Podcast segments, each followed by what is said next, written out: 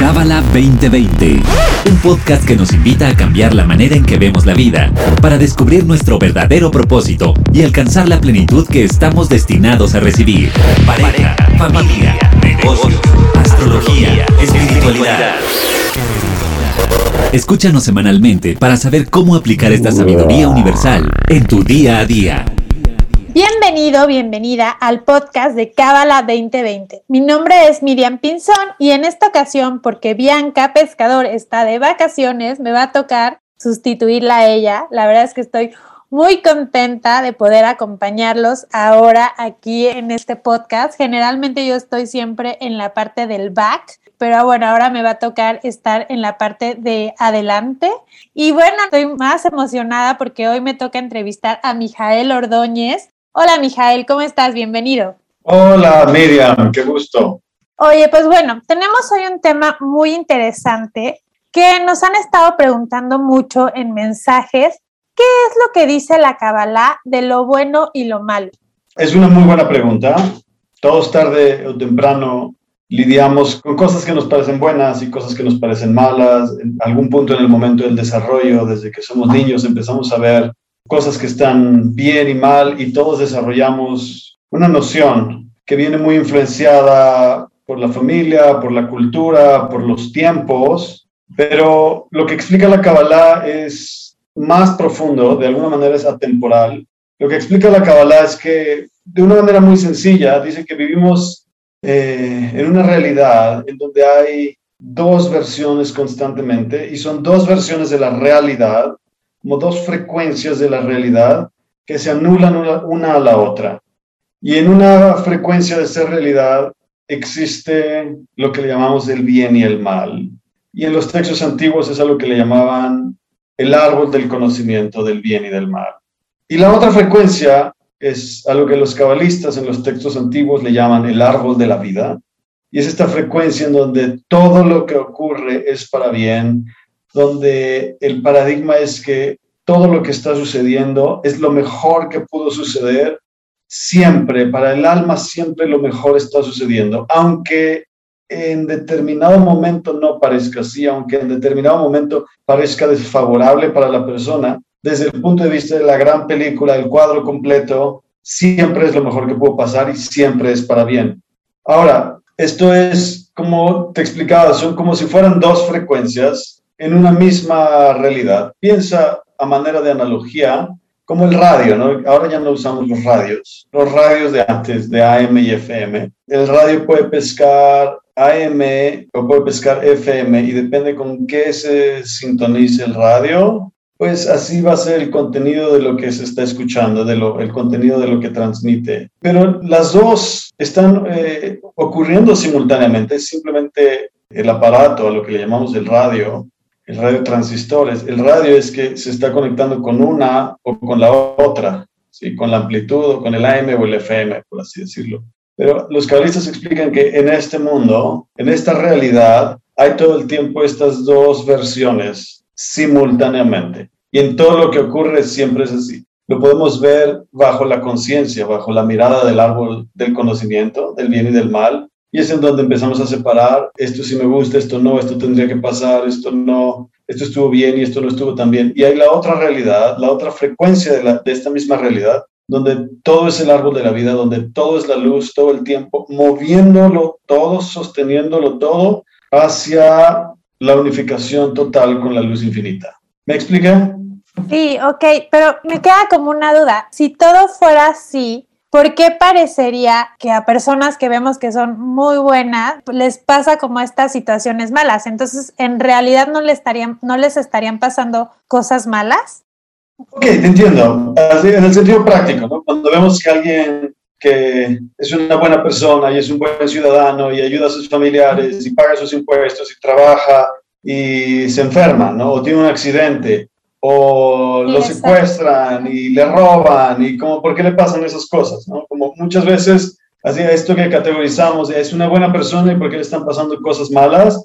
Número uno, porque nosotros estamos metidos en ese marco de referencia del árbol del bien y del mal, en donde según nosotros, según nuestra pequeñez y nuestro ínfimo así pensamiento racional creemos que hay cosas que sí deberían de suceder y hay cosas que no deberían de suceder y hay cosas que sí le deberían de pasar a una persona y cosas que no, pero en el fondo no conocemos el proceso del alma de esa persona.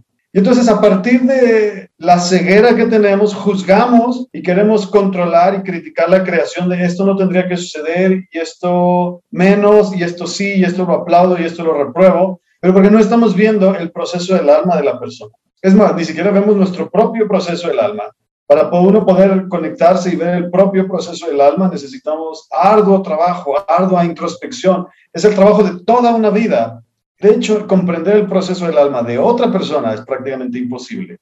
De todos modos, aún así, aún cuando es prácticamente imposible, aún así lo juzgamos y decimos, eso no le tendría que pasar a él.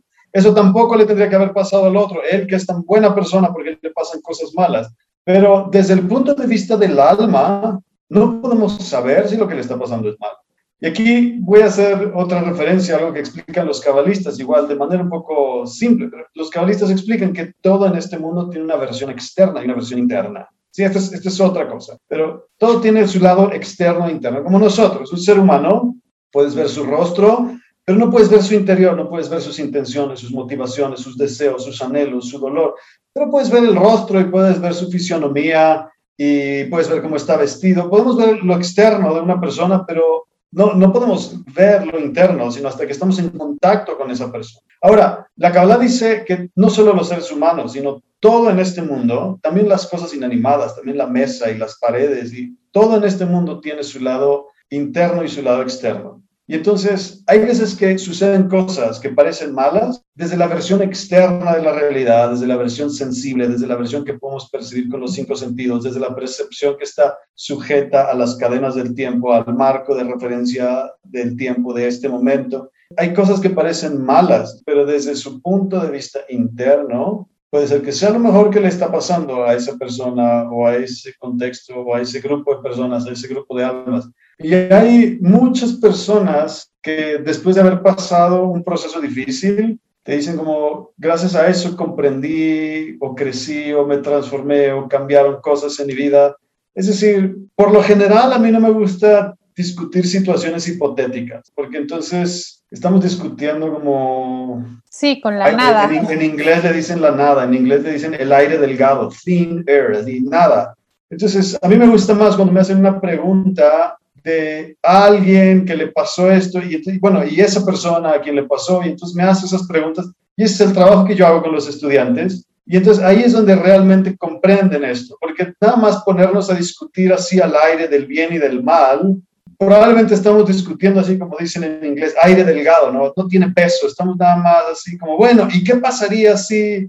Hay un chiste muy bueno que hay un, un, un, par de filósofos y que a uno de ellos quiere invitar a salir a una chica y como que no se anima porque es muy tímido y no sabría ni de qué hablar y entonces le dice a su amigo como, pero es que ¿qué hago? Si le invito a salir, ¿de qué voy a hablar? No tengo nada de qué hablar con ella. Y entonces su amigo le dice, bueno, pero ella es irlandesa. Y mira, a las irlandesas, eh, en, Irlanda es una cultura de mucha familia y les gusta la comida. Entonces le puedes preguntar como alguno de esos dos temas, de la familia o, de la comida, y con eso abres la conversación. Entonces eh, el otro, el que la quiere invitar a salir, finalmente le invita a salir. Y ya que están en su cita, no sabe de qué hablar y se acuerda de lo que le dijo su amigo y le dice, oye, ¿y cuál es la comida favorita de tu hermano? Y la chica le dice, no, no tengo ningún hermano. Bueno, bueno, bueno, pero, pero si tuvieras un hermano, ¿qué crees que sería lo que le gustaría comer? y, y, así es lo que nos pasa cuando discutimos del bien y del mal hipotético, de, pero ¿qué pasaría con una persona que le pasó esto y esto? A ver, si, si no estamos hablando con la persona en cuestión, estamos nada más como estos dos filósofos. ¿Y qué pasaría si tú tuvieras un hermano? ¿Cuál crees que sería su comida favorita? Sí, totalmente de acuerdo.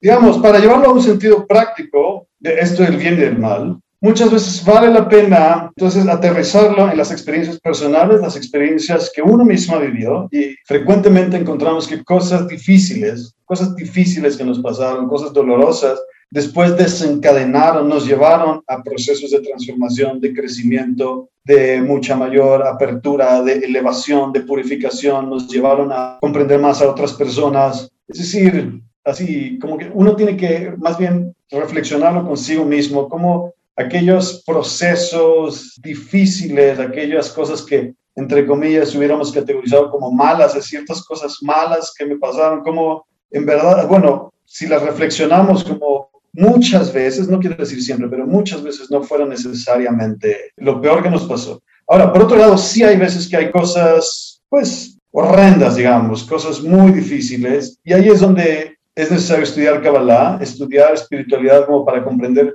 los procesos del alma que son mucho más extensos que solo lo que vemos en esta vida, en donde estamos involucrados en procesos de vidas pasadas y en donde en esta vida estamos lidiando con asuntos no resueltos de vidas pasadas, donde estamos, el alma está corrigiendo acciones que llevó a cabo en vidas pasadas y entonces en esta vida se ve envuelta en escenarios en donde enfrenta dificultades, donde a veces enfrenta dolor, porque con ese dolor hay una transformación muy importante que se va a llevar a cabo, hay una corrección, así es como se, logra el tikkun. Entonces sí, hay veces que hay asuntos feos, asuntos desagradables, no solo desfavorables, sino desagradables. hay experiencias que sí reconozco, pueden ser horrendas y no queremos estar ahí, pero cuando las vemos de lejos decimos es que eso no tendría que pasar, pero es que eso es malo. Pero desde el punto de vista del alma, la Kabbalah dice que nada de lo que sucede es un error, Ravashlag, el fundador del centro de Kabbalah, explica, dice como el creador no se equivoca en lo que hace, nada de lo que, nada de lo que estamos viendo es un error. El creador no se equivocó en nada de lo que está sucediendo. Y entonces cuando nosotros vemos algo que no comprendemos, el trabajo que tenemos que hacer es una restricción y decir, bueno, no comprendo por qué está pasando esto, no me gustaría que me pase, no me gusta que esté pasando, no estoy de acuerdo como en, tener que soportarlo, no quisiera yo vivirlo, pero, pero está pasando por una razón más profunda que yo no puedo ver en este momento. Quizás no la pueda ver nunca en mi vida, quizás, quizás no, no tenga suficiente mérito para poder verlo, pero simplemente el saber, el tener esa conciencia que todo lo que está pasando es para favorecer el proceso del alma que está experimentando y viviendo eso. ¿Me explico? Sí, por supuesto. Oye, y por ejemplo, eh, según Kabbalah, ¿existiría alguna herramienta que nos pudiera ayudar justo cuando nosotros mismos o alguien eh, cercano a nosotros está pasando justo por este tipo de situaciones? Que como dices, si ya las vemos desde más afuera, tal vez no, no son tan malas, pero ¿cómo podríamos en ese momento que estamos pasando por una situación complicada, tal vez como ayudar a alguien a que no la pase tan mal o a que tenga esta conciencia si no es estudiante del centro? Bien, mira, hay muchas herramientas, hay muchas herramientas para lidiar con aquello difícil, aquello que parece incluso malo, hay muchas herramientas, herramientas algunas que son más fáciles de comprender incluso sin estudiar Kabbalah. Digamos, la primera sería reconocer que todo lo que estamos viviendo que es difícil, incluso doloroso, incluso desagradable, nos va a llevar tarde o temprano a una transformación importante y que todo lo estamos viviendo porque ahí había un pedazo de nuestro propósito de vida, ahí algo teníamos que aprender y transformar de todos esos procesos. entonces, una de las herramientas principales es conectarnos con nuestra dimensión interior, conectarnos con el alma y buscar qué es lo que tengo que transformar de esto difícil que estoy viviendo, ya sea un accidente, ya sea un robo, ya sea una bancarrota, ya sea un accidente una situación de salud, ¿qué, qué es lo que te está llevando a transformar, qué es lo que te está como empujando a cambiar. Entonces, eso me parece que cualquier persona, aun cuando no estudie Kabbalah, como que tarde o temprano lo hace. Las situaciones difíciles y las situaciones, experimentar situaciones, entre comillas, malas, llevan tarde o temprano a la persona a un cambio. Personas que quizás eran muy desconsideradas con otros y de pronto tienen un secuestro y pierden dinero y entonces empiezan a apreciar la cercanía, empiezan a tratar a otras personas con más dignidad humana, se vuelven más humildes, dejan de ser arrogantes. Muchas veces esa persona pues no veía que quizás trataba a otros de muy mala manera, que tenía éxito, que tenía logros, pero no es hasta que llega una situación muy desagradable, como puede ser un robo, como puede ser un secuestro, que pone a la persona de rodillas y entonces la persona se ve forzada a transformar algo. Muy bien. Entonces, una herramienta que puede comprender alguien, incluso si no estudia Kabbalah, es que las llamadas situaciones malas nos llevan a transformar algo. Y entonces, mientras más rápido nos transformemos, y esto lo podemos acelerar, teniendo el deseo de ver qué es lo que tengo que transformar de esta situación que estoy viviendo, qué es lo que, hacia dónde me está empujando mi alma, por qué mi alma está metida en esto. En el centro de Kabbalah decimos, que las personas se hagan la pregunta retórica, vaya, que no tiene una respuesta inmediata y, definida, pero simplemente sostener la pregunta suficiente tiempo. Y la pregunta es, ¿por qué está esto en mi película de vida? ¿Por qué estoy viviendo esto? ¿Qué tiene que ver esto con mi alma cuando estamos en una situación que no nos agrada o una situación desfavorable o una situación dolorosa? El preguntarnos, ¿por qué está esto en mi película de vida? Simplemente el hacernos esa pregunta ya crea un deseo y esa pregunta, el sostenerla, se empieza a volver un atractor de una luz que necesitamos y esa luz va a ser la que nos mueve hacia un camino de transformación, de elevación, de purificación. Esa, el, sostener esa pregunta como que ya nos empieza a dar el impulso que necesitábamos para ir hacia la transformación que de todas maneras vamos a tener que hacer. Ahora, hay otras herramientas más avanzadas y a mí ahí es donde me gusta mucho la Kabbalah. Porque, y, aquí voy a, voy a ser un poco fuerte aquí, hay, hay como tres niveles eh, en la espiritualidad, ¿no? El, nivel uno es aquellos que estamos donde no hay espiritualidad, donde me pasan cosas y me quejo y esto es malo y esto es injusto y esto no me gusta. Y entonces dividimos el mundo en buenos y malos, en cosas que me gustan y que no, cosas que quiero y que no. Y cuando algo malo nos pasa, nos quejamos o lloriqueamos o nos sentimos, nos caemos en un estado de exceso de víctimas. Creo que muchos hemos estado ahí, ¿no? Todos conocemos este lugar. Un siguiente nivel, y es donde se ha popularizado mucho, son estas frases de no hay mal que por bien no venga, así como queriendo decir, bueno, después de lo malo va a venir lo bueno. O estas por algo pasan las cosas. Exacto, ¿no? Como las cosas pasan por algo, Dios no te manda pruebas que no puedas superar, Dios le manda sus mayores pruebas a sus mayores este, guerreros, guerreros, o soldados, una cosa así, dice que es como un poco cursi, un poco conformista, es como, bueno, pues ni modo, tienes que lidiar con esto. Entonces, como hay un cierto nivel que ya es mejor que el anterior, porque el anterior era pura queja y pura victimez, injusticias y separación de buenos y malos y pobrecito de mí, y el siguiente nivel es como un nivel un poquito más estoico, como vamos a aguantar el dolor, pero de todos modos esto no tendría que estar pasando, pero bueno, pues eh, Dios me lo está mandando por alguna razón incluso también lo malo me lo manda por alguna razón. Entonces ahí es donde muchas personas quizás se adhieren y se aferran con uñas y dientes a su camino espiritual, pero el camino espiritual consiste como en, aguantar lo malo, ¿no? lo, desagradable, en aguantar y usar los rezos y, está bien, es mejor que el primer nivel, pero hay un tercer nivel eh, y ese tercer nivel es cuando empiezas a estudiar Kabbalah. Estudiar Kabbalah es ese tercer nivel y ese tercer nivel es donde comprendes que los seres humanos experimentamos este mundo con dos versiones de la luz, donde todo es la luz, pero experimentamos este mundo con dos versiones de la luz, la misericordia y el juicio.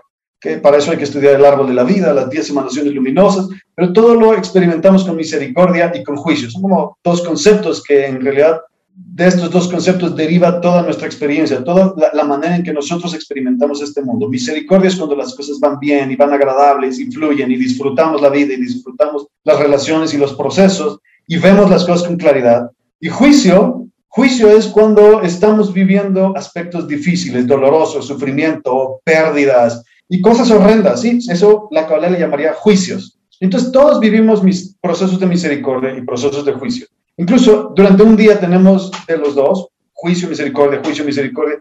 Ahora, también tenemos periodos donde experimentamos como por varios días o semanas o, meses, algunas personas incluso años, como que mucho juicio, periodos difíciles, de mucho sufrimiento, de mucho caos, de confusión, como dicen en México, donde empieza a llover sobre mojado.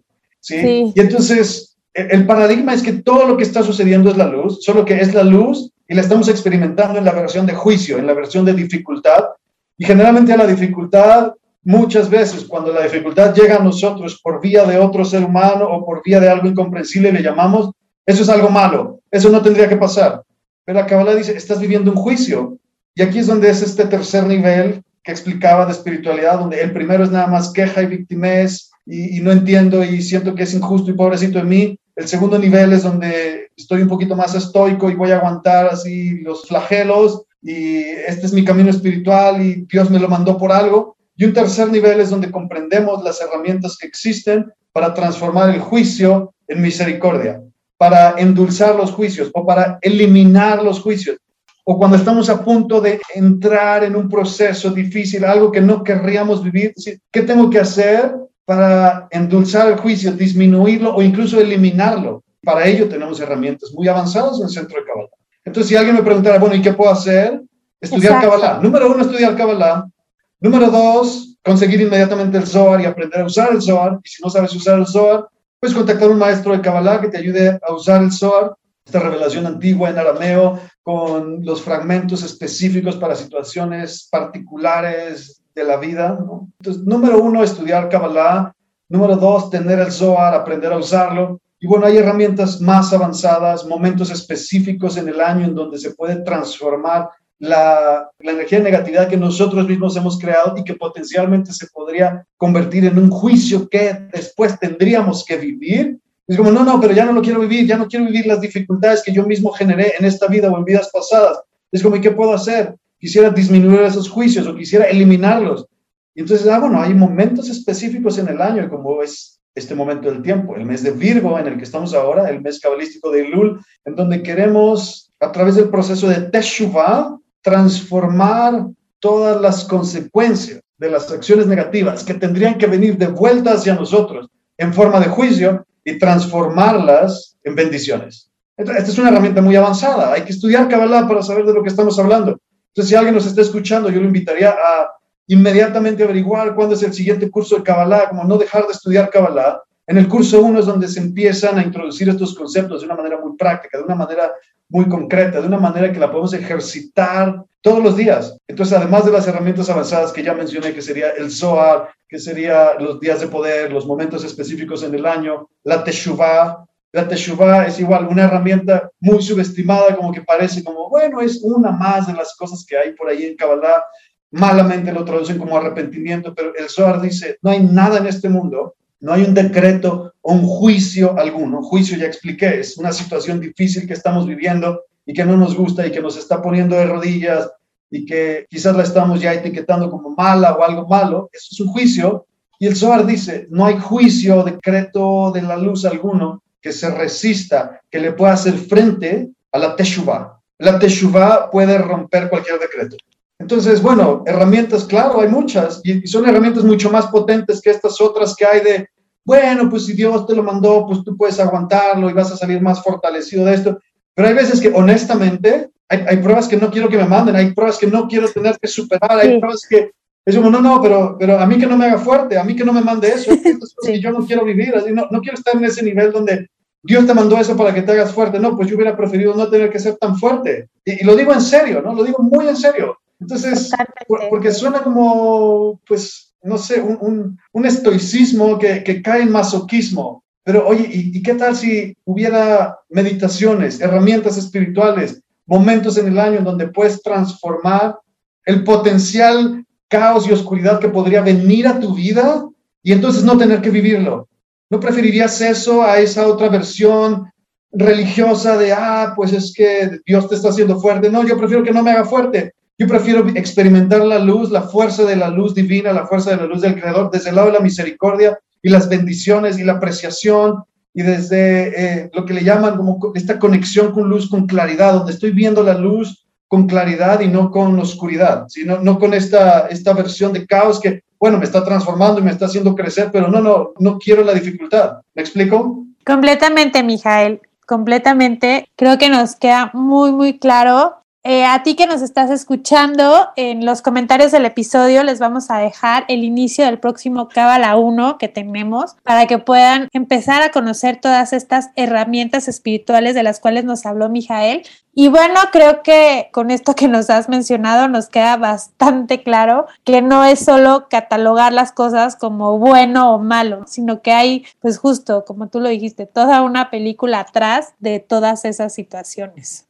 Así es. Y además, más importante que catalogar las cosas y separarlas en lo bueno y lo malo, es, número uno, llevarlo, lo que expliqué al principio, llevarlo a uno mismo, cuáles son las experiencias que yo estoy viviendo. Y más bien, en vez de buenas y malas, quizás empezar a diferenciarlas como experiencias en donde estoy percibiendo y estoy conectando con la luz desde el lado de la misericordia, desde el lado en que todo fluye, donde estoy conectado con luz, donde siento la bondad de este mundo, donde siento la conexión con otras personas, conmigo mismo, donde me siento motivado, con propósito, o si estoy en momentos de mi vida en donde siento la confusión, donde no veo con claridad, donde tengo sufrimiento, donde tengo dolor, donde tengo desconexión con otras personas, desconexión con mi alma, desconexión con mi propósito, o donde me están empezando a pasar cosas que son desagradables. Y entonces eso quiere decir que puedo estar experimentando y viviendo mucho juicio.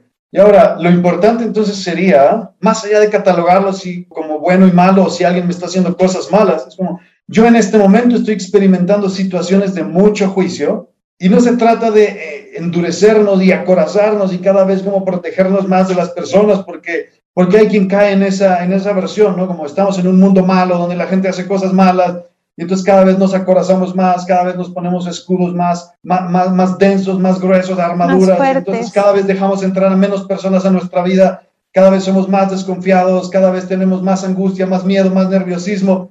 ¿Por qué? Porque en este mundo pasan cosas. Por un lado es cierto, sí, en, ese mundo, en este mundo se puede experimentar la vida desde juicio y juicios terribles, situaciones muy difíciles, muy dolorosas, pero la Kabbalah dice, pero eso se puede transformar. Número uno, eso, eso no es un error pero eso se puede transformar y hay herramientas específicas, herramientas muy potentes para transformar el juicio en misericordia y para eliminar ciertos juicios, como para no tener que vivir ciertos juicios, para no tener que vivir ciertas dificultades, como para limpiar karma.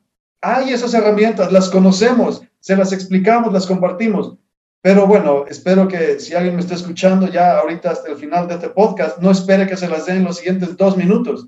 Si alguien de verdad toma su camino espiritual con seriedad y con seriedad quiere eliminar juicio de su vida, dificultades, le invito a que tome Kabbalah 1 y luego Kabbalah 2 y que se involucre en este camino. Muchísimas gracias, Mijael. Gracias a ti, Miriam. Gracias por esta invitación. Este episodio fue traído a ti por el Centro de Cábala México. Síguenos en Instagram como Cábala MX. Visita cábala.com, elige el idioma de tu preferencia y entérate de todos nuestros eventos.